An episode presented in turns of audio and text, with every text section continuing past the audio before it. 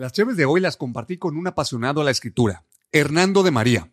A Hernando lo conocí en el evento de Net Talks y expuso cómo puedes viralizarte por medio de LinkedIn escribiendo textos con temas de tu interés. Nando nos platica cómo inició a escribir en Twitter, generando una comunidad de seguidores, trasladándose a LinkedIn y por un artículo escrito por él, abrió puerta a iniciar un proyecto emprendiendo con su esposa Elena, un podcast referente a temas de matrimonio enfocados para jóvenes, titulado Los de María. Bienvenidos a Cheves con Chava, el lugar donde reunimos a simples mortales que se atrevieron a seguir su pasión, convirtiéndola en realidad tomando acción. Personas que jamás aceptaron un no como respuesta, ignorando el miedo y la crítica. Donde nos cuentan la historia de sus logros, revelando los riesgos que tomaron, qué salió bien y qué salió mal. Soy Chava Rax y te invito a una cervecita bien helada. Relájate y ponte cómodo. Brindemos por la vida, la experiencia y el éxito. ¡Salud! Bandita, bienvenidos a otro episodio más de Chéves con Chava. Y hoy tenemos un invitado que seguro en la introducción ya escuchaste quién es. Pero quiero decir que a este invitado lo conocí en los Net Talks, este evento que organizamos una vez al mes junto con la gente de Net, especialmente con Samer, que le mando un gran saludo. Y aquí escuché la conferencia de este invitado en donde me sorprendió en cómo mueve las redes de LinkedIn, cómo mueve Twitter, cómo empezó a escribir sin ser un escritor, siendo un ingeniero, si no me equivoco, y de ahí se empieza a desarrollar todo un proyecto de escribir, escribir y escribir y generar contenido escrito, más que nada. Y posterior también a estar emprendiendo con su esposa un tema que nos hace falta mucho como sociedad y sobre todo un tema en que pone en práctica en el día a día, yo creo que es un reto, que es el matrimonio, pláticas matrimoniales. Pero sin más introducción, quiero presentarles a Hernando de María. Hernando, bienvenido. Muchas gracias, chava. Muchas gracias. Emocionado de estar aquí, de compartir ahora sí que pues, no sé por dónde le quieras entrar. Tú dime cuál es la dinámica, por dónde quieres que le demos. Oye, pues ahorita nos fuimos a comer para tener una plática un poquito más previa. Este, previa. Es la segunda vez que nos encontramos, la segunda vez que nos vemos. Y creo que hicimos un buen vínculo en aquel net talk que te aventaste acerca de tu emprendimiento, pasión y hobby a través de LinkedIn. Y luego me platicaste también del podcast, que tú ya estás acostumbrado a la cámara, estás acostumbrado a los audífonos, al micrófono. Y pues bueno, vamos a ver que fluya la plática, ¿no? Que sean 45 minutos, 50 minutos de pura plática de, de esa carnita de la buena. De la buena, venga. Oye, Hernando, cuéntame. Nos conocimos ahí en NetTalks y hablaste algo de LinkedIn, una red que normalmente le llaman como el Facebook de las empresas, que le dicen que es como la cómo hacer amigos laborales. Pero tú le diste otro tinte y tú empezaste a utilizar LinkedIn por otros medios, por otros propósitos. Y eres ingeniero de profesión, si no me equivoco, ¿verdad? Cuéntame, ¿cuál es tu background? Y, luego ya entramos, ¿cómo terminaste en LinkedIn escribiendo? Mira, soy ingeniero en electrónica y automatización. Después estudié en MBA. Este, y ahí fue parte de mi estrategia de tratar de ir girando mi carrera como tal. Pero eh, empecé con este tema de, de LinkedIn Digo, estudié mi ingeniería, nunca moví LinkedIn, o sea, jamás lo moví hasta hace cuatro meses. hasta hace cuatro meses. ¿Por qué? Yo descubrí una pasión por escribir. Y digo descubrí porque, pues, ya ves, esto que se dice de, este, ve por tu pasión y todo eso. Realmente la pasión, lo decía ahí en, en las Nettalks, ¿no? Te pesca jalando, te pesca trabajando tomo un libro, que fue el que también por ahí, eh, si no mal recuerdo, ya te lo recomendé. El Camino del Artista. El Camino del Artista. Es un gran libro. Es un gran libro. Ese libro me llegó primero por sugerencia de un amigo. No lo pelé, la neta. No le hice caso.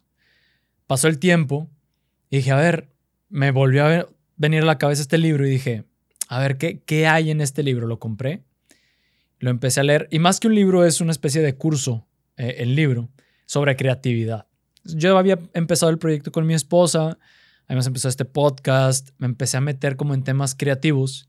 Dije, a ver, ¿qué, me, qué más puedo hacer en esta, en esta parte creativa para moverme más? ¿no? Me empecé a dar cuenta como que no era tan rígido como ingeniero como creí que era. Y dije, a ver, vamos a explorar esta parte. Entonces, la autora del libro El Camino del Artista, este, Julia Cameron, te sugiere escribir. Empieza con las, con las morning pages, que es fluye. O sea, agárrate una hoja, pluma, fluye. Escribe, vacíate lo que traigas en la cabeza.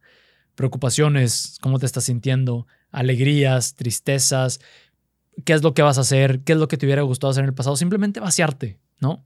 ¿Para qué? Dice ella que es como y no, bueno, aquí a lo mejor estoy poniendo palabras en su boca porque no me acuerdo si fue ella o fue alguien que la citó, pero el punto es que hacía la analogía con una especie de, de tubería, donde dice, a ver, cuando tú le abres, muchas veces este, en las mañanas te despiertas con las broncas del día anterior. O te despiertas ya pensando en, che, y tengo esto y esto y esto. Y decía, no, pues, hay que limpiar la tubería para que entonces fluya lo creativo, para que entonces fluya lo que está más internamente en ti, que es de donde viene el trabajo creativo, ¿no? Cuando empiezan a, hacer coacción todas las ideas de los aprendizajes que tuviste de X cosa y luego lo combinas con otros puntos de vista y todo eso, ¿no? Entonces decía, es vaciarte. O sea, sacas primero todo lo que traes a través de esas morning pages y después fluye la creatividad. lo empecé a poner en práctica y ahí fue donde me di cuenta que me gustaba escribir. ¿Empiezas a escribir de qué? O sea, porque ¿cómo un ingeniero empieza a escribir y un ingeniero que somos, nos distinguimos por cuadradez, rigidez? Si no cuadra, entonces no, no, no es algo que debe valer la pena. Y la creatividad a veces es, fluye, como acabo de decir. ¿De qué empezaste a escribir al principio? Este, y, cómo fluyó ese primer flujo. Y es que ahí es donde te ayuda mucho Julia Cameron. Porque mira, a pesar de que los creativos se sientan creativos y decir, es que no necesito, yo fluyo y yo esto, no. Realmente a la creatividad le ayuda mucho el tener sistemas y procesos. Realmente ayuda. Entonces, Julia Cameron se da cuenta de eso y dice, el problema del artista no es que tenga bloqueos sino el que no tiene sistemas o formas de romper esos bloqueos de manera sistemática. De manera que dices, estoy hasta la madre, no fluyo, ¿qué puedo hacer para fluir? Y es cuando hay muchos empiezan a tirar para otros lados y déjame meto unas cositas, ¿no? Déjame, a ver, unas cuantas copitas antes de escribir y fluyo. De hecho, ella cuenta en su experiencia, dice, yo era una escritora alcohólica.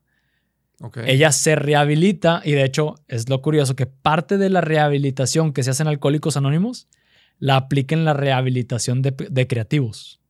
Ok, la rehabilitación de creativos es el bloqueo, el estancamiento. El estancamiento creativo, exactamente. Ok.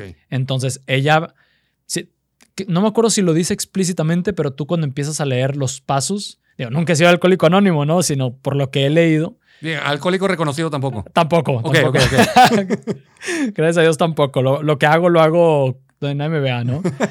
este, y luego ella aplica estos pasos y entonces te rehabilita creativamente. ahí es cuando yo me doy cuenta que sí soy una persona creativa porque, a ver, todos los, que, todos los seres humanos somos creativos por naturaleza.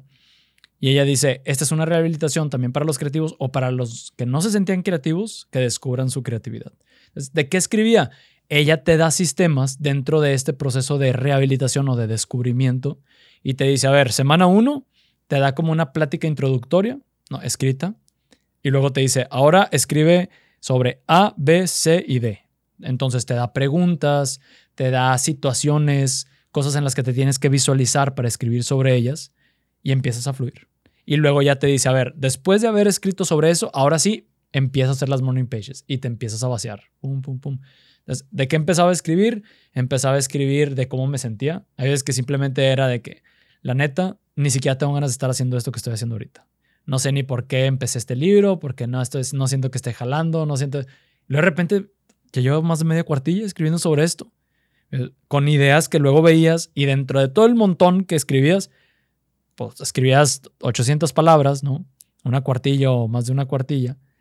Y luego lo volvías a leer y decías, aquí hay una gemita.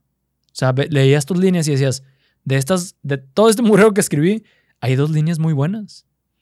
Y decías, ¿cuándo escribí eso? ¿No? ¿En qué momento? Y ahí fue donde empecé a entrar como que en una autorrealización de que, oye, tengo algo que decir. O sea, realmente hay cosas buenas que necesito escarbar. Y ahí es donde te prendes y empiezas a, a escribir también de una forma más consciente. Y luego ya, después de que empiezas con el proceso del camino del artista, ya tú empiezas a meter tus cosas, ¿no? Oye, traigo un tema sobre el que quiero escribir.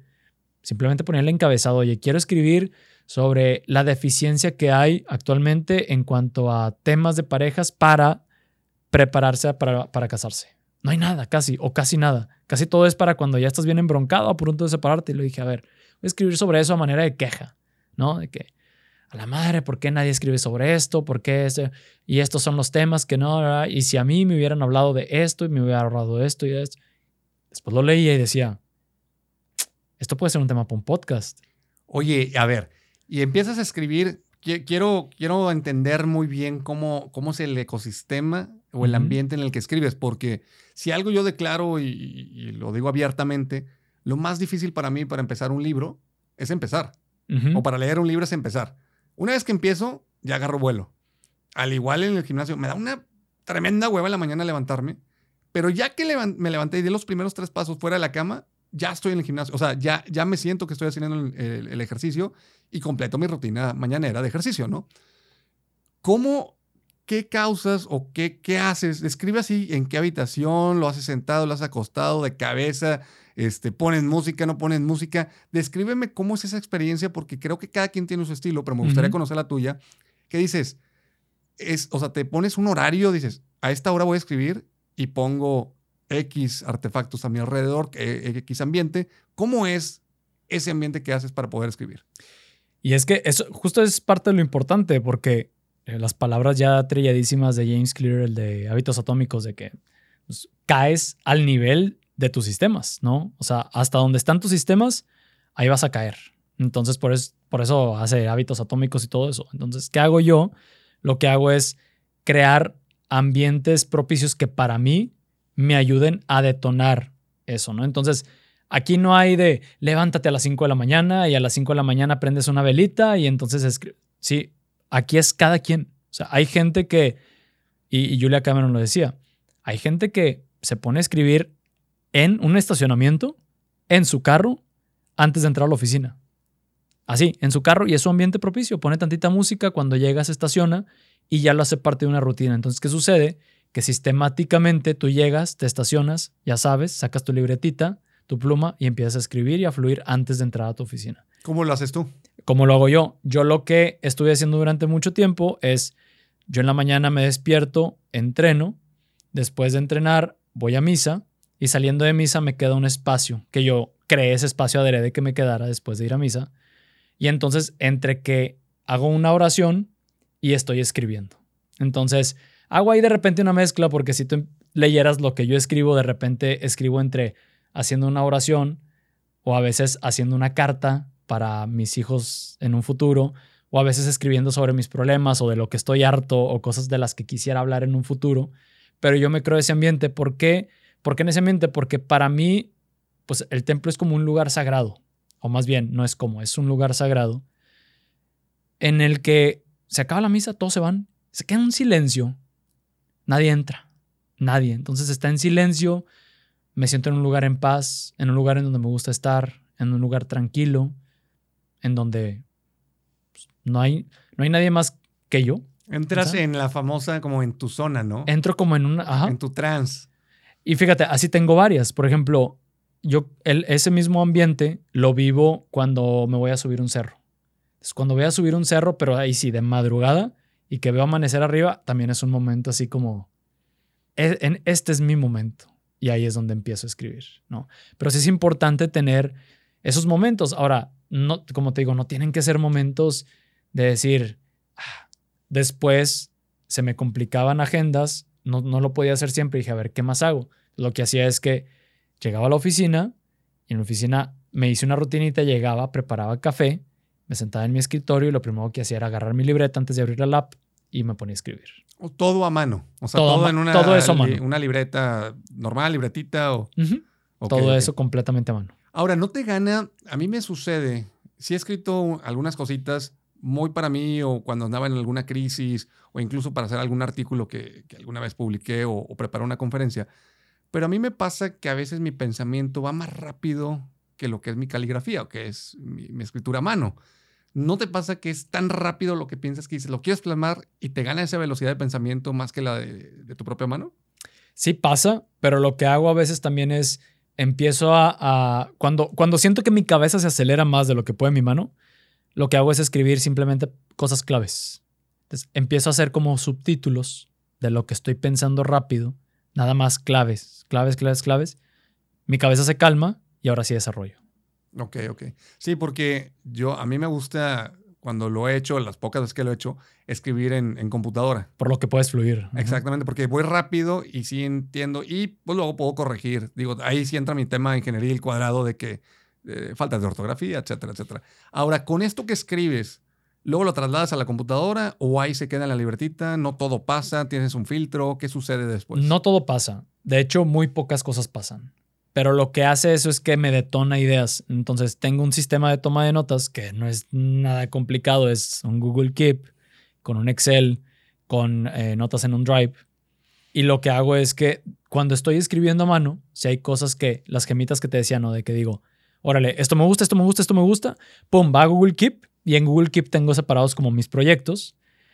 Cuando tengo una idea que digo, esta es una buena idea, la mando para allá y entonces ya desarrollo en la computadora, pero ya sobre algo que ya tengo. Incluso hay veces que me han salido prácticamente capítulos completos de, un libro que estoy escribiendo a, raíz de eso. O sea, termino de escribir, de fluir y de repente, o sea, así como dicen, fluye el agua y empiezo a, a, hacer los puntos y digo, ok, ahí están ya los puntos, ya no se me van a ir para cuando me sienta en la computadora. Ya en la computadora nada más abro, está Google Keep y empiezo, pum, a ver, estos eran los puntos, pum, pum, ah, ya me acordé.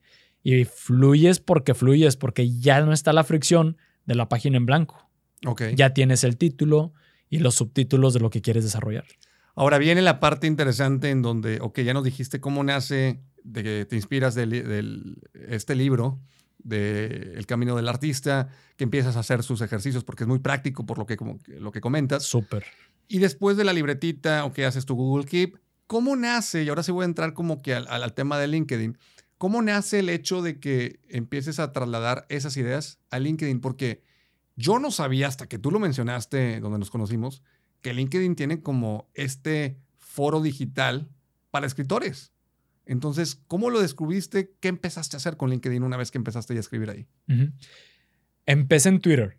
O sea, el, primer lugar donde empecé fue en Twitter. Este, como dijiste, tengo este, este podcast sobre parejas, para parejas con mi esposa, que es para novios principalmente, ¿no? Gente que se va a casar. Y empecé a hacer experimentos. ¿Qué, ¿Qué empecé a hacer? Ideas que se me detonaban y que iba guardando en mi Google Keep, las desarrollaba y las empezaba a lanzar pum, empecé a lanzar, empecé a lanzar. Oye, empecé a ver que había buena reacción. Y luego dije, a ver, aquí hay algo. Entonces dije, ¿qué es esto que estoy haciendo, no? O sea, estoy escribiendo en Twitter, donde normalmente hay más hate, donde normalmente es mucha política, donde vamos a buscar referentes. Pero en Twitter te, te deja como un espacio limitado de caracteres, ¿no? Pero haces hilos. Ah, ok. O sea, haces como parrafitos y vas dándole continuidad. Exacto. Ok. Entonces empecé a ver y, empecé a ver gente que ya lo estaba haciendo no en Latinoamérica, sino en Estados Unidos. Y los empecé a seguir. luego ya me di cuenta que hay unos que ya hasta tienen, dan cursos sobre esto y son escritores, se, se hacen llamar escritores digitales. Y dije, a ver, y me compré un libro y me compré otro y un curso y otro curso y empecé a nutrirme. Ya cuando empecé a ver que había algo, dije, ok. Y lo que me hizo detonar todo fue que la primicia de, todo eso es el escritor tradicional de antes, que se iba a la montaña seis meses a escribir su libro para después traerlo al mundo y ahora sí decirles, mundo, miren, he estado trabajando en esto los últimos tres años y aquí está mi libro, y luego sonaban puros grillitos. Ah, esto ya se acabó. O sea, ahorita es, escribes, posteas, recibes feedback y entonces vas viendo cuáles son las ideas de lo que la gente sí quiere leer. Entonces, ¿qué sucede? Que yo empecé a darme cuenta que había ciertas ideas que tenían una primicia detrás que resultaban pues, más interesantes que otras en este tema de, las relaciones de pareja, ¿no? Entonces, empecé a iterar, ¿no? A ver, esta idea, esta idea, esta idea. Dije, ok, aquí hay algo. Hago un hilo grandote, les platicaba ya en las Net Talks, pues, terminó siendo dos páginas, o sea, al menos en cantidad de palabras, terminaron siendo dos páginas, eran, eran este, más de 1200 palabras realmente dos páginas para leerlas en... Tú dices, no, yo no leo dos páginas. Pues la gente los leyó. Es, un hilo que se viralizó sobre 10 cosas que todos, toda pareja de novios que se va a casar debería de preguntarse. ¡Pum! Se viralizó. Cuando vi que se empezaba a viralizar, le agrego un tuit al final y le pongo, bueno, la realidad es que no son 10 cosas, Son 22 cosas las que toda pareja, o 23, no, 23 cosas que toda pareja debería preguntarse. Y estoy escribiendo un libro sobre ello. Si te gustaría o te interesaría leer ese libro, déjame un comentario. Pa, pa, pa, pa, pa, pa, pa, pa, comentarios, comentarios, comentarios, comentarios. Y bueno, volteé con mi esposa y le dije, ¿ya viste? Me dijo, sí. Oye, ¿y, ¿y, tienes los 23 puntos o de dónde los sacaste? Le dije, no, nada más tenía 10. Me o dijo, sea, ese, ese, 23 te lo sacaste de la de manga. De la manga, completamente de la manga. Dije, a ver, si tengo 23 cosas, ¿no? Porque tengo, ese es un tema que tengo muy bien estudiado con libros, con profesionales, con referentes en todo el mundo, que porque me gusta mucho leer y nutrirme y todo eso, y más cuando un tema me apasiona. Y me dijo mi esposa, y, y luego le dije, pues lo que hice fue validar el mercado, ¿sabes? En vez de retirarme un año y medio, dos años a trabajar en un libro que ni siquiera sé si hay interés por la gente en leerlo, que ni siquiera sé si la gente realmente está dispuesta a pagar por él, lo que hice fue probar en poquito, que fueron los tweets, me di cuenta, ok, ahora me va a llevar, hacer un tweet me llevaba cinco minutos, hacer el hilo me tomó una media hora, ¿no? Hacer un podcast, hicimos podcast sobre después, sobre ese hilo, sobre los 10 puntos, hacer el podcast con video, nos tomó como, ponle tú, tres horas porque se dividió en dos episodios, tres horas de grabación, más edición, más todo esto. Entonces vas incrementando la cantidad de trabajo, pero vas validando la idea. ¿Qué sucede? Que al final tienes un producto que es un producto más extenso, que te posiciona todavía más como autoridad en el tema y que aparte ya vas a poder monetizar. Oye, a ver, entonces, para entender la estructura, tú empezaste a escribir en Twitter en donde lo dabas por pedacitos, ¿no? Uh -huh la pregunta es, ¿con qué frecuencia soltabas cada tweet? O sea, cada pedazo de ese escrito que ya era un par de cuartillas. Realmente trataba de escribir diario. O sea, casi a diario, mínimo dos tweets.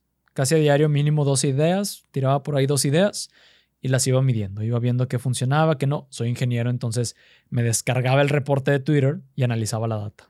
Ok, entonces haces estas dos cuartillas, pero en, en pequeños hilo. pedazos Ujú. en, en, un hilo, como dices en Twitter, sacas esta premisa de si quieres, este, voy a hacer un libro de las 23 cosas. La gente reacciona ante eso y luego escribiste las 23 cosas, se quedó ahí. ¿Qué fue Está en proceso. después? Ok, está en proceso. Y la gente sigue preguntando, ¿eh? Ok, ahora traes esta idea, empezaste a escribir de esto. ¿Cuándo em- empieza? Y ahora sí me voy a lanzar de, de Twitter A LinkedIn. a LinkedIn. Y ahorita Ujú. pasamos a lo de tu podcast, que creo que todo va de la mano porque, como dice Steve Jobs, ¿no? En su, en su discurso en Stanford, de que tienes que voltear hacia atrás para poder conectar los puntos. De connect the dots, dice. Para conectar todo, cuéntame ahora cómo pasa lo de LinkedIn. Porque yo me acuerdo que tú me contaste que de alguna otra manera pudiste hacer un contacto en Europa y que pudiste hacer una relación con alguien que no tiene ni idea quién es, pero que conociste ahí y que ya empezaste a tener una retribución, sobre todo un- un- una audiencia que te está, pues sí, que te está poniendo atención en LinkedIn. Yo no sabía que en LinkedIn podías escribir cosas. Sí. Entonces, ahora sí cuéntame de LinkedIn. Mira, en LinkedIn, volteé a ver LinkedIn porque dije, a ver, Twitter está, te- estoy con este proyecto con mi esposa y, y nos ayudó a impulsar el podcast. O sea, de- realmente desde que empecé a escribir en LinkedIn sobre todo este tema, se disparó el podcast. Entonces, ¿por qué? Porque te da, ahorita, al menos ahorita a la fecha, que estamos grabando esto eh, iniciando septiembre 2022, Twitter te da mucho exposure. Entonces, ¿qué tiene? ¿Qué me di cuenta que tiene lo escrito a diferencia de hacer eh, reels, videos en YouTube o incluso formato podcast? Que seguimos teniendo en el, en el, en el colectivo, ¿no? En la mente colectiva, sigue estando esto de quien escribe sobre un tema tiene autoridad. E incluso más autoridad que alguien que hace videos. Siendo que es un sesgo, seamos honestos. Porque alguien que hace videos en YouTube no significa que sepa menos que alguien que escribió un libro. Simplemente el que escribió un libro tiene una habilidad específica para escribir que desarrolló, porque no creo que exista, bueno, sí creo que existe una habilidad nata, pero, pero eso no es impedimento, pues, para, para ser un buen escritor.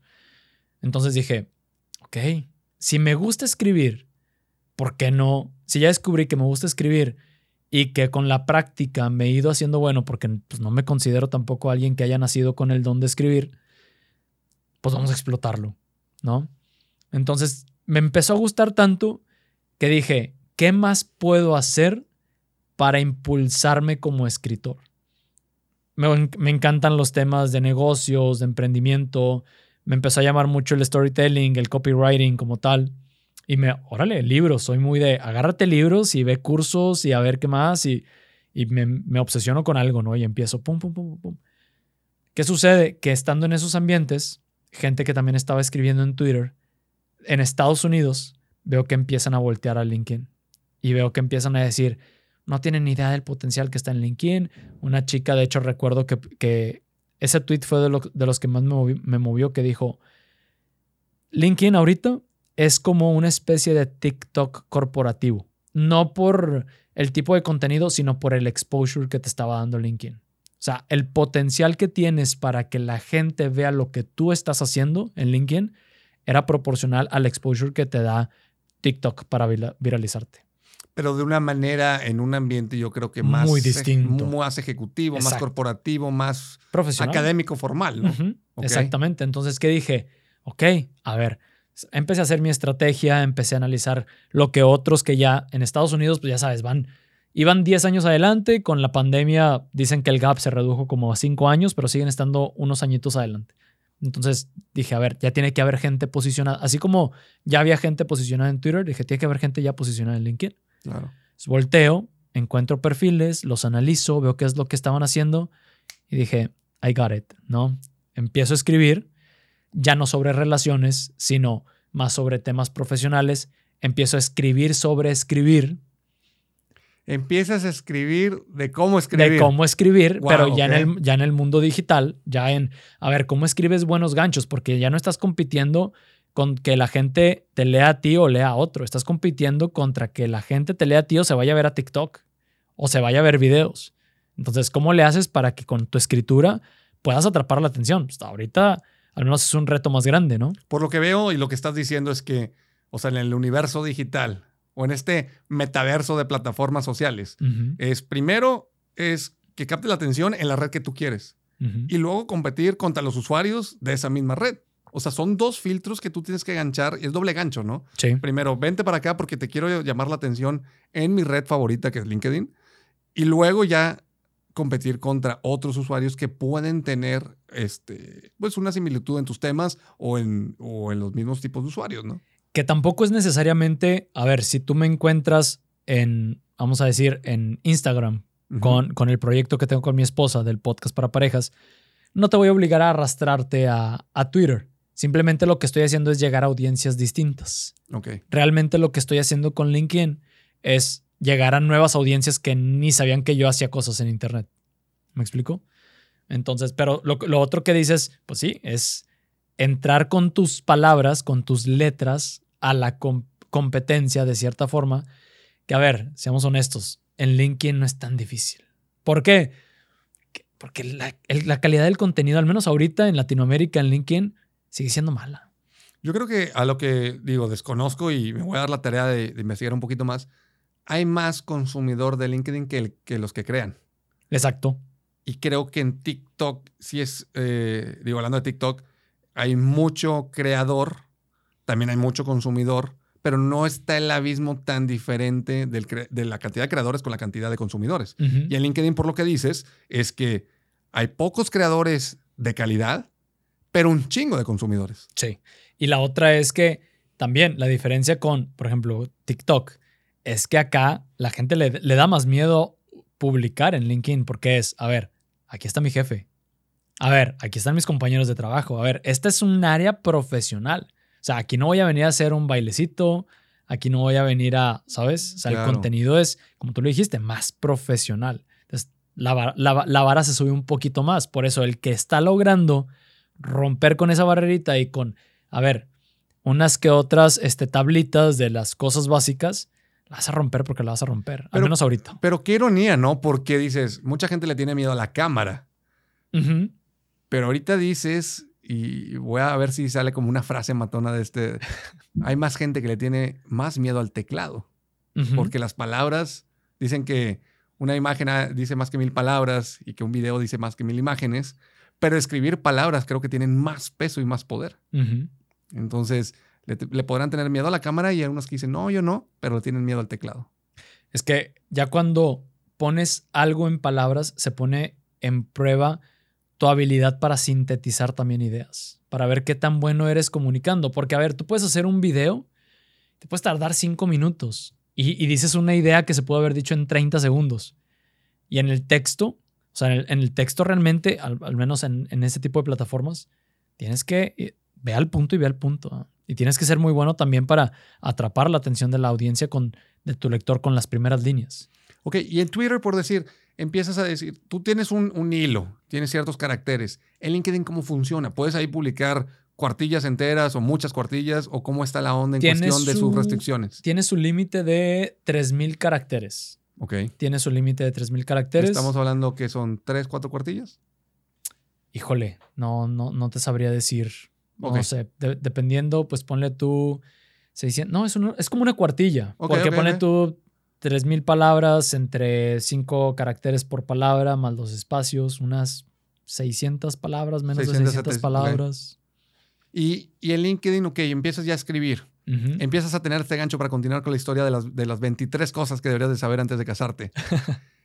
Tienes el gancho y luego cómo sale el podcast, o sea, cómo empieza este, a tener esta relevancia entre el contenido de LinkedIn, que hablaste de, cosas del matrimonio, a ya pasarlo a un formato podcast? Bueno, lo de, lo de LinkedIn, esa, esa es cosa aparte. ok. O sea, lo de LinkedIn, ahí no escribo sobre relaciones. es algo, acá es completamente aparte. Y, y surge porque dije, a ver, acá voy a estar 100% en... Ay, aquí se activó el Google.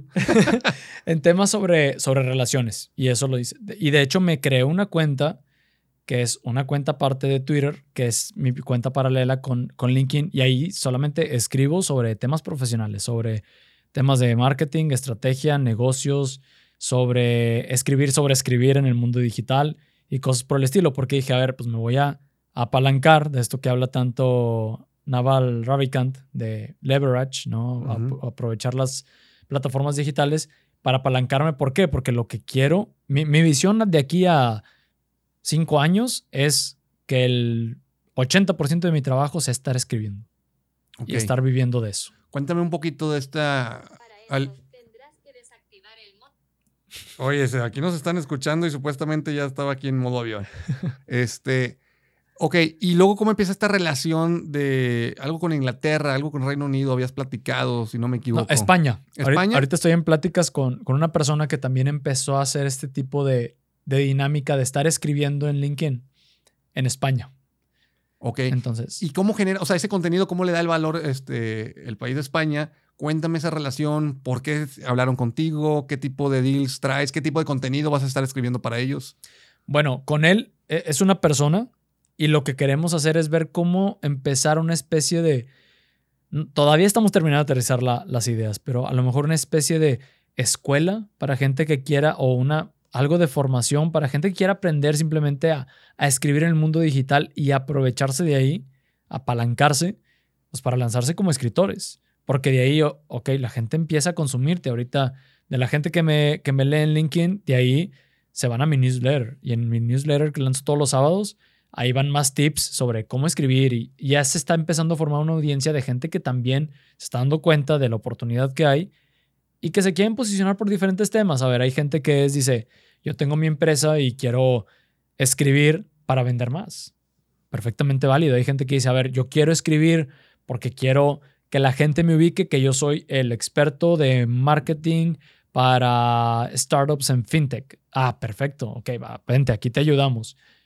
Diferentes propósitos, pero gente que está viendo en la escritura algo que no ha pasado de moda, sino que te da, te sigue dando un valor de autoridad ante, pues, ante una audiencia más que tener un podcast, más que hacer videos, porque la gente sigue valorando mucho las letras. Es que yo creo que cada rama del, del creativo, del artista, está evolucionando. O sea, ahorita los nuevos artistas, hablando de los músicos, los descubren por videos de YouTube, ¿no? Digo, así fue descubierto Justin Bieber en su momento, hace mucho tiempo. TikToks este, también. En TikTok también están ahorita descubriendo mucho artista nuevo y los están desarrollando. Y ahora yo me pregunto, y hasta ahorita me cae el 20, es cómo descubres un escritor novato, pero que tiene un talentazo, pues a través de las plataformas de, escritura, que no mucha gente se está atreviendo a sacar su talento y publicarlo, porque pues da cierto miedo y ahorita decíamos, ¿no? O sea, como que la gente te puede juzgar más porque escribes algo y es verificar qué tan cierto o no tan cierto es lo que estás escribiendo y qué tantas licencias o qué tanta preparación hay detrás de esas palabras. A ver, por ejemplo, este, el, el libro de Amazon más vendido del año pasado fue el de hábitos atómicos, el de James Clear. Ah, no sabía. James Clear empezó escribiendo blogs. En su momento, cuando los blogs tuvieron muchísima relevancia, que dicen que van a, a resurgir, no lo sé todavía, pero James Clear tenía un blog de lo súper leído, bastante leído, y de ahí se impulsó como escritor. Este Ma- Mason o Manson, no me acuerdo cómo Mark, se llama, Mark Manson. El El, de- de, Subtle The Subtle Art eh, of, of Not Giving a Fuck. of Not Giving a Ese Fuck. es el que estoy leyendo ahorita. Ahí lo tengo en la mochila. Bueno, ese compa, ese, ese libro era un artículo de blog que se hizo viral.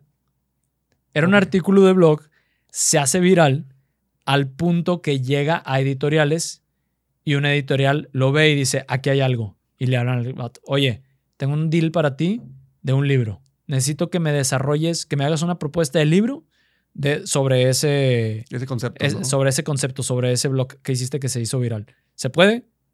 Va, jalo. Y desarrollaron el libro y se hizo best, bestseller. ¿Pero por qué? Porque él, él lo hizo sin querer, ¿verdad? Pero el, el alcance que tiene Internet. O sea, el alcance del Internet es inmenso, más que el que pongas tu libro en una librería. ¿Qué sucede? Que al momento que sale el libro, que lo lanzan, claro, la- las editoriales no fueron tontas. Dijeron, aquí hay algo, si ya se viralizó, ya hay gente dispuesta a soltar billete para comprar este libro cuando salga y ya es gente que está habitualmente leyendo a este señor. A ver, me está interesando todo esto porque yo traigo el interés de hacer mi propio libro. Este, a ver, Hernando, el asunto es que, ¿cómo evitar? Porque empieza la, la- la onda de la piratería, ¿no? Pues es muy fácil hacer un copy-paste de un escrito que te encuentres en Internet. Claro, ya me pasó. Ahora, dices, Mark Manson, con este libro de The Subtle Art of Not Giving a, Giving a Fuck, en español, el- La sutil arte de no importar un carajo, creo que así lo tradujeron. Sí. Este, dices, ok, escribió a lo mejor, no sé, dos, tres cuartillas de esta filosofía, de este concepto, de la manera de pensar, de cómo ver la vida. Y de ahí le dicen, ok, desarrollate más de esto. Ah, todo dar y pues ya te haces el libro. Pero ¿qué pasa cuando empiezas a publicar y publicar y publicar y publicar?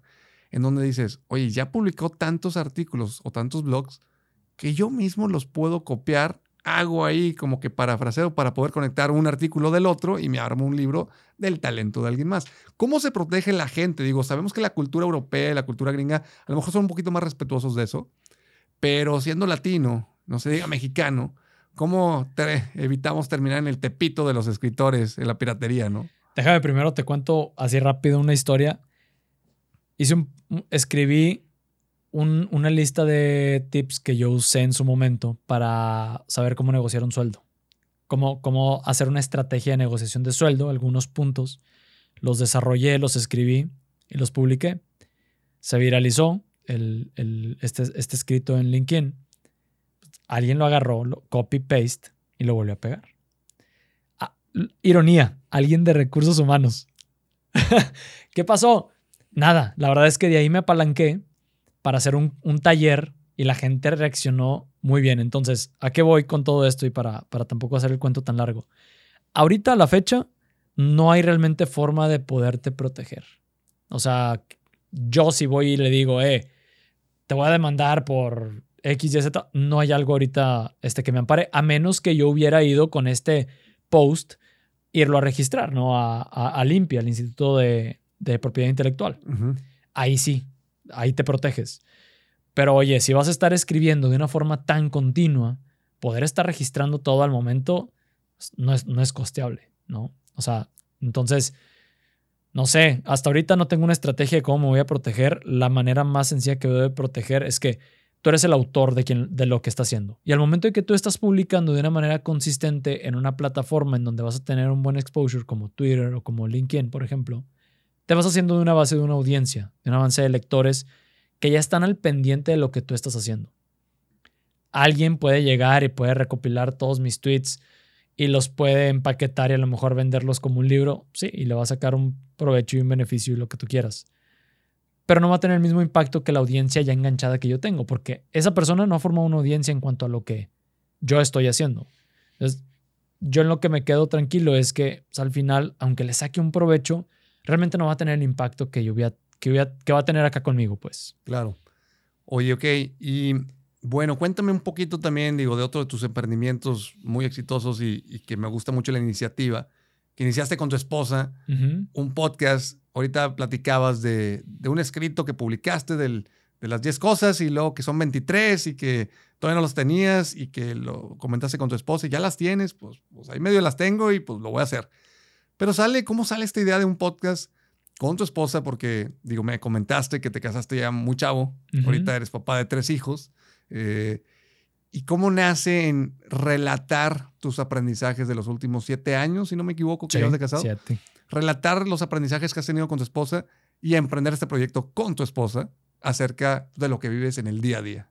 Mira, me casé a los 24, a los 25 fui papá por primera vez y a los 26, 26 y tenemos prácticamente tres años con el podcast, a los 27 más o menos lanzamos el podcast.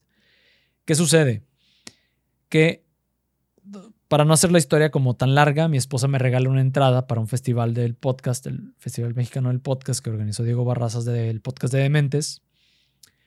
Porque ella decía que, que, yo traía algo con qué para compartir en un podcast y X, Y, Z, ¿no? Entonces me los regala y me dice, órale, lánzate.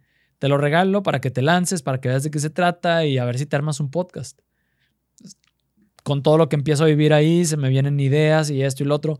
Estábamos, en un, estábamos formando un grupo dentro de la iglesia para matrimonios jóvenes. Es decir, a ver, tú que te acabas de casar, vente, si te interesa, tú que vienes de grupos juveniles y que te casaste, que estuviste hace tiempo, si quieres un lugar en donde estar con más gente de la misma edad, pues aquí estamos. ¿Por qué? Porque la bronca era que cuando nosotros quisimos entrar a algún grupo, porque veníamos de los grupos juveniles de las iglesias, de las parroquias, ibas y pedías informes y te mandaban al grupo de los señores de 15 años de casados, personas de 50 años que casi creo que tenían hijos de mi edad, ¿no? Entonces era, a ver, no me entiendes, la dinámica que tú tienes ahorita ya como pareja no es la misma que la mía. Si yo vengo con niños chiquitos, mis niños ni siquiera van a tener con quién jugar. La dinámica es completamente distinta. Le dije a mi esposa, no, esto está mal. O sea, hay un nicho de personas que están completamente desatendidas. Empieza el grupo me manda al Festival Mexicano del Podcast y ahí es donde digo, bingo, aquí hay algo que podemos hacer. Hago mi análisis así rápido de ver qué, qué existe sobre el tema de relaciones en cuanto a podcast. No me encuentro nada. Eh, me pongo a buscar cuentas. Me encuentro alguno que otro este, terapeuta de parejas o algún psicólogo que, que de repente tocaban temas de, de que sí son novios, pero luego también hablaba sobre el matrimonio o luego hablaba sobre el síndrome del impostor y luego, ¿sabes? Y no encuentro nada que esté de lleno, full, metido, hablándole a estas personas que están enfrentando uno de los retos más grandes de su vida y que no saben ni por dónde darle, ¿no? Y luego vas y, te y ves las estadísticas del INEGI y dices, a ver, ha crecido más del 80% el porcentaje de divorcios en los primeros cinco años de casados, en los últimos, creo que eran 10, 15 años, aquí, al menos aquí en México, estadísticas del INEGI, a mi esposa, a ver, tú y yo creemos muchísimo en el matrimonio, creemos muy fuerte en que si hay matrimonios sanos, por, por ende va a haber niños sanos, y si hay niños sanos va a haber ciudadanos sanos, y si hay ciudadanos sanos va a haber una, una mejor sociedad. ¿Estamos de acuerdo? Me dijo, pues sí. Dije, entonces tenemos que hacer algo. No podemos permitir que esto se siga yendo al carajo. Le dije, y no podemos hacerlo con tintes religiosos porque eso ya pone una barrera, ¿sabes? ¿Por qué? Pues se vale, o sea, como iglesia hay muchísimas cosas que no hemos hecho bien, se han metido unas de pata o terribles y hay muchos estigmas que impiden que la gente se quiera acercar a la iglesia. Le digo, entonces mejor, en vez de poner esa barrera, vamos a ver cómo juntamos lo mejor de los dos mundos, por decirlo de alguna forma, y que la gente que no se quiera acercar a la iglesia aún así pueda tener herramientas que no le pertenecen a la iglesia solamente y que pueden ser ofrecidas en el mundo fuera de la iglesia y pueden ser súper útiles, como el focus. O sea, aquí para quien no sepa, el focus es una herramienta que, que está de cierta forma ligada a la iglesia porque nace dentro de la iglesia, pero es una herramienta en donde es una serie de preguntas que todas las personas que se van a casar deberían de hacerse. Sí, yo, yo viví esa experiencia hace un año, yo estaba en el Focus y es un, digo, ahorita que tocas el tema, es un cuestionario gigantísimo que habla de todo, hasta casi creo bueno, no casi creo, sí, sí, sí, parte del, oye, ¿van a tener mascotas o no? ¿Cómo van a estar las finanzas? ¿Cómo te llevas con tus suegros? ¿La religión? Este, ¿Cómo ves el, eh, la postura del rol del hombre, de la mujer? Tocan una infinidad que la verdad yo lo viví y dije, no me arrepiento. Y tuvimos una excelente instructora, porque pues, como, toda, como las clases, ¿no? También depende mucho el, pues, el tinte que le da el, maestro, en este caso la instructora.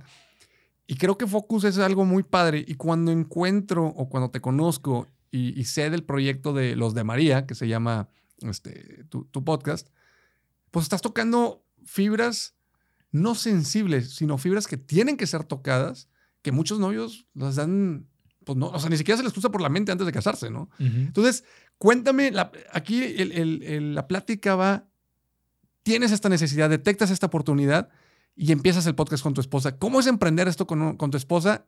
Porque te estás abriendo. Obviamente, de alguna otra manera se están exponiendo tú y ella ante las redes de cómo fue el matrimonio porque están abriendo sus aprendizajes y también sus errores. Entonces, ¿cómo es emprender con tu esposa y cómo es exponer tu matrimonio ante la sociedad? Voy a empezar por la segunda. Échale. Voy a empezar por la segunda. Y mi esposa y yo sí dijimos, a ver, para hacer esto de una forma auténtica. En el sentido de que no sea, a ver, vamos a prender el micrófono y te voy a decir, sí, mira, tú debes de, de hacer tu relación y así. Y estos son los temas que debe hablar. Le dije, no, tenemos que decir al micrófono nuestras peleas. O sea, ¿de qué nos peleamos tú y yo? ¿Cuáles fueron nuestros problemas? Cosas por las que pasamos. A ver, pasamos por una infidelidad siendo novios. Vamos a decirlo. Oye, se nos van a echar encima o, o de repente hay gente a la que nos va a decir, oigan, su intimidad, ¿qué onda? Dije, a ver, sí, vamos, hay cosas que definitivamente no van a salir al micrófono jamás. Pero pues vamos a correr el riesgo por el bien que queremos hacer de, tratar de lo que sí se puede, pues ser una, un libro abierto, ¿no? Y me dijo, ¿no? Así como de, está, está duro, ¿no? Y como ella se quedó, la forma en como se quedó ella más como con el gancho de, va, vamos a hacerlo, fue que le dije, mira, no sé cuánta gente nos vaya a escuchar. O sea, realmente no sé cuánta gente nos vaya a escuchar. No sé si al proyecto le vaya a ir bien. Le digo, pero véelo así. Tú y yo creemos mucho en el matrimonio. Sí. Tú y yo queremos hacer lo mejor que podamos con el matrimonio. Sí. Y tú y yo quisiéramos que nuestros hijos, si en un futuro se llegan a casar, puedan aprender de los errores que nosotros cometimos. Sí. Dije, entonces, ¿por qué no lo vemos como un legado también que le podamos dejar a nuestros hijos? De que, a ver, si, si en algún momento nuestros hijos nos llegan a querer idealizar, no, ve y escúchanos, o sea, ve y escúchanos, eso éramos, eso somos, e incluso van a poder ver una evolución en sus papás.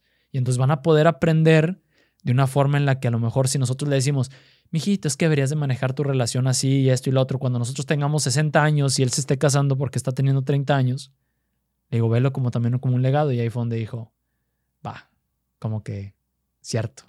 Y ya en el camino empezamos los primeros episodios, nos empieza a escuchar gente, pues primero los círculos primarios, ¿no? Y los comentarios de la gente no manches, está buenísimo el podcast porque la forma en cómo ustedes también comparten sus problemas y, hasta la fecha, gente que de la nada nos descubre y nos escribe y nos dice, tengo la confianza de escribirles y decirles que ahorita estamos hechos pedazos porque nos acabamos de dar cuenta que entre nosotros hay una infidelidad y esto y lo otro, pero se los tengo la confianza de escribirles desde la parte más lejana del país, pero porque cuando los oigo en el podcast son como mis amigos porque están platicando, no instruyéndonos, sino sí lanzan cosas que, que cómo aplicarlo, pero desde, a ver, esto nos pasó a nosotros, así es como lo resolvimos. Estos son los golpes que nos metimos y esto es como tú lo puedes evitar. Y a la gente le encanta eso. Nos encanta eso, creo yo. Yo creo que la mejor paga es cuando la gente te comparte su testimonio de qué vivió, qué sintió, qué aprendió, cuando te escucha, cuando te lee, cuando te vio en alguna plática este, o en algún video. Porque pues, al final de cuentas ya las redes en un podcast no solamente es audio, también es video como en, e, es este caso. Pero qué padre que puedas, no sé, al momento de leer un comentario de esos que dices, oye, en una de esas ya salvaste varios matrimonios, en una de esas ya salvaste varios divorcios previos a casarse o que no eran la, la persona adecuada. Este, y que probablemente dices, digo, y yo lo comparto aquí abiertamente, cuando escuché el, episodio, uno de tus episodios en la carretera, en un regreso de un viaje, de que pues me incitaste a hacer algo, me incitaste a hacer algo que eso provocó una incomodidad entre mi esposa y yo, pero que era necesaria. Y que tú decías, oye, pues no le saques al, a, las pláticas que, que tienen que tomarse, eh, llevarse a cabo. Y recuerdo que dije, no me arrepiento, no me arrepiento de haberlo hecho. A lo mejor lo pude haber hecho algo diferente, pero pues eso lo piensas ya que... Ya que lo hiciste. Ya que lo hiciste, que ya aprendiste, ¿verdad? Sin embargo, creo que es un proyecto que tiene muchísimo, pues muchísimo potencial ¿Y qué onda? O sea, cuando están ustedes, ¿cómo se organiza tú, y tu esposa? Porque, oye, tres hijos. Y hacer un podcast y tener esa constancia y serle fieles a los seguidores, graban cada semana, cada día, en un día se avientan varios episodios. ¿Cómo es el rol de tener un podcast con tu esposa? Mira, déjame, porque ahorita decías de, a ver, ¿cómo es emprender? Ajá. Y, y, quisiera tocar ese punto porque creo que sí es importante que no es, no es fácil. O sea, porque eso te implica a que entras, aunque sea un proyecto muy noble de cierta forma, a ver, es meterte a la parte laboral, entre comillas, con tu esposa, con quien sentimientos abiertos, con quien aparte traen sus cosas de la casa, un montonal de cosas, ¿no? Entonces, sí fue complicado al inicio, también porque somos muy diferentes, somos muy diferentes entonces, sí fue complicado, en el sentido de que, por ejemplo, yo también soy muy terco y, soy, y puedo ser muy, muy cuadrado de querer todo tener todo controlado, ¿no? De, a ver, la estructura es así y esto se hace así y estos son los temas y, híjole, no, es que no me gusta esto. Y entonces, ha sido, haz de cuenta que eso aceleró nuestro crecimiento en el matrimonio, de hecho. O sea, como pareja nos lo aceleró porque fue, a ver, dobletean la cantidad de problemas. O sea, claro. a ver, dobletean la cantidad de las veces que tienen que ponerse frente a frente para ver quién es el que va a ceder. O, simplemente quién es el que tiene la madurez para decir, a ver, esto se está haciendo mal. Así no se hace. ¿Cómo lo vamos a hacer? Madre santa, ¿no? O sea... Yo creo que es un ejercicio muy terapéutico también. O sea, también, Digo, hay mucha disciplina y hay mucho compromiso ante el proyecto, pero de cierta forma obligarse y más que obligarse, autodisciplinarse en grabar este proyecto, en grabar estos episodios, es como que ya una cita eh, pues muy agendada para poder, pues sí, platicar ciertos temas que no muchas parejas se dan el tiempo. Ahora, también incluso ha sido terapéutico en la parte de que ha habido veces que estamos grabando y que la plática, como, como si tenemos, hacemos un semi, semi, una semiestructura, no puntos que queremos tocar pero también dejamos mucho que fluya. ¿Por, qué? Porque queremos meter entre, por ejemplo, episodios eh, donde profundizamos en eh, estudios del doctor Gottman, ¿no? De, cómo aplicar todos esos estudios. ese señor es un científico del amor. Cómo aplicarlos a, desde el noviazgo para entonces construir las bases sólidas para un matrimonio, sobre todo para las parejas que se van a casar. Entonces en la plática empiezan a salir cosas de que sí, como cuando nosotros que éramos novios y que pasó esto y que lo otro y y la plática a veces te va llevando a decir cosas que hubiera sido más difícil sentarte en un sillón con ella y decirle, ¿sabes qué? Ese momento que pasó allá lo valoré mucho y me hizo sentir así. Pero lo curioso es que cuando estás en la dinámica, de repente ahí empieza a salir. Entonces de repente se nos sale ahí algo romántico de, y es que aquella vez yo valoré mucho esto que hiciste y que esto, lo otro. Eh. Y que el otro no estaba consciente de que el otro valoraba ese. Entonces también se vuelve terapéutico en ese sentido y que termina siendo un golazo también para la audiencia porque entonces entienden cómo es la dinámica ya dentro del matrimonio, porque está siendo como una especie también de rayos X dentro de la relación.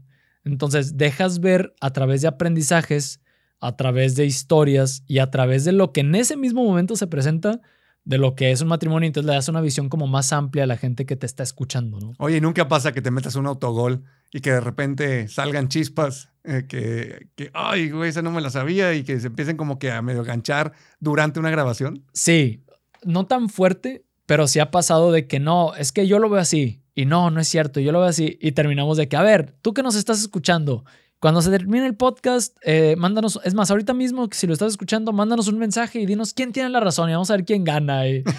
Ya, de esa forma como desembocamos el que se ponga más tensa la situación. Pero sí, recuerdo uno en especial, ya ni me acuerdo ni por qué fue, en cuál fue la diferencia. Como la mayoría de las cosas que no Ajá. nos acordamos ni por qué nos peleamos, ¿no? Sí, pero estábamos ahí y estábamos grabando y fue, y algo dijo mi esposa y yo le dije, la verdad es que yo no creo en eso. Yo creo algo muy completamente, yo, yo lo veo así y esto y lo otro y bla, bla, bla.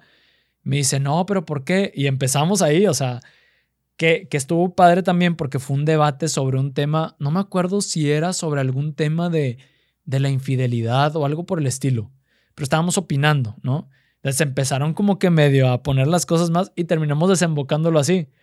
Y fue un ejercicio divertido también porque luego la gente se gancha con ese tipo de cosas también y luego nos mandaban mensajes y nos decían de que yo estoy a favor de Lena y que no sé qué, pero ya no se ganchen y jajaja, y, ¿sabes? Oye, pero aquí está, divertido. aquí está interesante porque ya la relación ya no es de dos, la relación es de dos más la X cantidad de followers que tienen, que tienen bastantes. Entonces, qué, qué interesante en el involucrar a esa audiencia, pero también ha de ser difícil, bueno, de seguro ya lo tienen planeado, pero que- que creo que en su momento ha de ser difícil hasta dónde, porque hay cosas que solamente tú y ella saben y nadie más lo va a saber. Exacto. Pero ¿cómo definen ese hasta dónde? Platicado. O sea, siempre mucha comunicación. Por ejemplo, hubo un, un Elena y yo, de repente sí nos llevamos pesadito en el sentido de que yo sin problema le puedo decir, de repente estamos en el podcast y digo de que no, esta vieja está loca, ¿no? O sea, cositas así. Y una, hubo una vez, por ejemplo, una chica que, que manda mensaje que dice, cuidado con esos comportamientos pasivo-agresivos y lo que pueden estar transmitiendo a la relación. y- Así es como se y, empieza. sí, y cuidado, Elena, y que no sé qué. Y luego Elena me lo enseña y me dice, mira. Y le digo yo, ¿y qué opinas? Y me dice, pues nada, que tú y yo sabemos lo que hay dentro y que tú y yo así nos llevamos y si no le gusta, pues que no nos escucha. ¿ah? Ah, perfecto. Entonces, pero eso fue porque desde muy antes delimitamos hasta dónde íbamos a dejar que, que la gente nos dijera cómo llevar nuestra relación, que está bien, que cómo está hacer mal. las cosas, qué está bien y qué está mal. Y que siempre lo tenemos- hemos tenido muy claro. A ver, dejamos de cierta forma muchas partes de nuestra relación abiertas, pero también sabemos hasta dónde te vamos a dejar entrar, incluso con nuestra familia. O sea, también fue un tema que platicamos y que aquí ya es hasta es un tip para quien nos esté escuchando y no se haya casado. ¿Hasta dónde vas a dejar entrar a tu mamá, a tu suegra, a tus cuñados? A, tu- a ver, ¿hasta dónde? Eso lo platicamos desde antes. A ver, no. Aquí, en lo que se llama nuestro matrimonio y nuestra familia, tus chicharrones y mis chicharrones son los que truenan. Entonces, que si viene alguien a decirnos, no, es que con el niño le deben de hacer así, esa. A ver, es nuestro hijo. ¿verdad? Y hazle como quieras. Eres su abuelito, eres su abuelita. Gracias por tu opinión, pero no me, no me interesa. Gracias por tu opinión no, pedida. O ponle tú que la tomas en cuenta, ¿verdad? Pero no es como algo que te vaya a afectar. Sí, no viene con dolo, pero también la persona se tiene que tomar que si no es aceptada, no es en contra de la persona, simplemente es directamente al consejo. Exacto. Y que si es aceptada, pues se agradece y chan, chan, se acabó, ¿no? Este, oye, Hernando, yo creo que podemos estar platicando muchísimo y de seguro te pasa que cuando te ganchas con un tema en tu podcast, pues le quieres seguir, Sí, pero pues también claro. este, no vamos a hacer un podcast de, de 3, 4, 5 horas, ¿verdad? Para eso está la carnita asada y una cervecita. Sin embargo, creo que la verdad es de admirar lo que, lo que nos compartiste de, de la onda de la escritura, que creo que también es algo muy terapéutico. Este, ahorita Bastante. que estábamos hablando de, de- de la onda de que es terapéutico hacer ciertas actividades. Y pues bueno, me da muchísimo gusto. Escuchen el podcast de Los de María, si quieres compartir tus redes de una vez para que te vayan siguiendo y que la gente se empape de este proyectazo totalmente regio en el cual 100%. eh, están teniendo una iniciativa que no cualquiera se expone de esa forma. Si de por sí es exponer uno mismo, uno solo, a veces puede costar trabajo, ahora exponer tu relación, tu intimidad hasta cierto punto ha de ser todo un reto. Entonces, compártenos tus redes de, tus proyectos. Pues mira, estamos como arroba los de María en, en Instagram. Ahí están los links a, a todo. En YouTube están también los podcasts en video. El canal se llama Amor Explicado, pero igual si le pones los de María sale. Y a mí pues me encuentran en todos lados como arroba Hernando de María. O sea, tanto en LinkedIn como en Twitter. Así es como estoy. Comentabas ahorita en la comida que, que tuvimos antes de, de grabar este episodio, en que ya estás teniendo sesiones de uno a uno de poder coachar a gente para poder emprender en la parte de la escritura, para poder emprender en este mundo literario. Entonces, cuéntanos un poquito de qué se trata por si la gente te quiere eh, contactar. Es, es ahorita sobre todo gente que quiera también entrarle como al mundo de escribir en, en LinkedIn desde una parte profesional, que ahora también es una, una barrera que estoy tratando de romper, de que la gente luego también en LinkedIn creen que solamente es compartir la parte profesional y no es así. Yo he compartido, de repente me he aventado algún post con enfoque hacia las relaciones en pareja, sin que sea explícitamente, pero luego en mi escritura le voy dando ese giro y a la gente le encanta. Le encanta. Entonces, esas sesiones uno a uno es para aquella gente que, a ver, me gustaría posicionarme en algún tema, me gustaría como posicionar la marca de la empresa, de, de mi agencia, de lo que sea, pero a través de una forma muy orgánica en donde yo estoy aportándole valor a través de lo que escribo, estoy formando una audiencia de lectores y a través de esa audiencia de lectores quiero que salgan los clientes solos, porque salen solos, ¿eh? Algo increíble es que yo no empecé, es más, no he promocionado ni una sola vez así explícitamente de que, ah, vengan a, consultoría uno a uno conmigo o te ayudo con tu, con tu estrategia digital. La gente viene sola porque cuando te empiezas a compartir tus pensamientos, tu perspectiva, tu forma de ver las cosas, las cosas que vas profundizando y que luego las plasmas en letras, no solamente lo profesional, sino también lo personal e incluso a veces hasta lo espiritual. Lo que sucede y algo muy bonito de los algoritmos, pero que también puede ser una espada de doble filo, es que el mismo algoritmo te va rodeando de gente, le llaman en, en, inglés like-minded people, ¿no? O sea, gente que piensa muy, muy afín a ti, que tiene como más o menos tu perfil. Esa gente dice, a ver, de pagarle a un estratega digital o a alguien que me ayude con mi campaña de contenidos escritos, que no conozco, a Hernando, que ya vi cómo él piensa, cómo intuye su perspectiva sobre el mundo de los negocios, sobre la vida profesional, me voy con él. Y solita la gente llega y te toca la puerta y dice, oye, incluso me ha, preguntado gente, oye, ¿das cursos? Y yo de que, este, pues sí estaba armando uno, pero todavía no estoy listo y pues ni lo, ni lo he promocionado ni nada. Y pero va, déjame, déjame ver si me armo uno. Ah, bueno, si lo sacas me avisas. Y así me han llegado como dos, tres personas. solitos en cuatro meses la gente empieza a acercarse otra vez. Porque también supe ver el apalancamiento que te está dando ahorita una plataforma como LinkedIn. Tampoco me voy a casar con LinkedIn, pero si ahorita está funcionando para formar una audiencia, la uso. Si en un futuro vuelve a revivir Medium como un gran portal para escritores, como lo fue en su momento para hacer blogs, me voy a ir a Medium para, para hacer contenidos más extensos y también voy a llevar a mi audiencia hacia allá.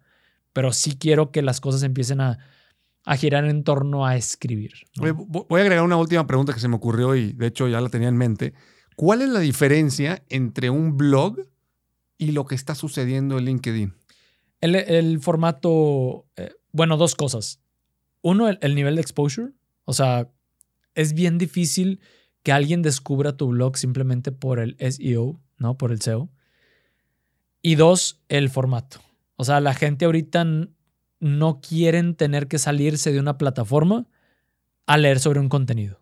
Lo único que haces es estar scrolleando. Entonces, ¿qué sucede? Que preparas un contenido en donde está la, la primicia de una idea y luego le dices a la gente al final, ¿qué crees? Si este tema te interesó, tengo este newsletter en donde Ahí sí, me aviento una cuartilla y media, dos cuartillas, tres cuartillas o incluso más, pero es solamente por si te interesa. Ah, sí me interesa y ya la gente se va por O sea, ya más que el blog es un newsletter a alguien que sí tuvo un interés genuino que proviene de una de estas plataformas. O incluso el blog. O sea, también puede ser un blog este, sin problema, pero lo importante es que no solamente tengas el blog, porque tener un blog por tener un blog va a ser muy complicado que lleves tráfico y que puedas realmente tener feedback de la gente que te está leyendo. A diferencia de la red social, o sea, tú lanzas un escrito pequeño, pero donde consolidas bien la primicia de una idea, rápidamente puedes ver la cantidad de likes, de comentarios, de shares, de gente que te escribe de forma directa y entonces dices, aquí hay algo. Y es cuando dices, va, voy a hacer un contenido más extenso. ¿no? Va. Oye, Hernando, pues muchas gracias por aceptar la invitación. No, Creo que se fue una hora que ni la sentimos que estuvo muy, muy, muy amena. Ya nos compartiste tus redes. Así que, bandita, esto fue todo por hoy en este episodio de Chévez con Chava con el buen Hernando de María compartiendo LinkedIn y compartiendo también el emprendimiento de su podcast Los de María junto con su esposa Elena. Así que hasta la próxima. Salud.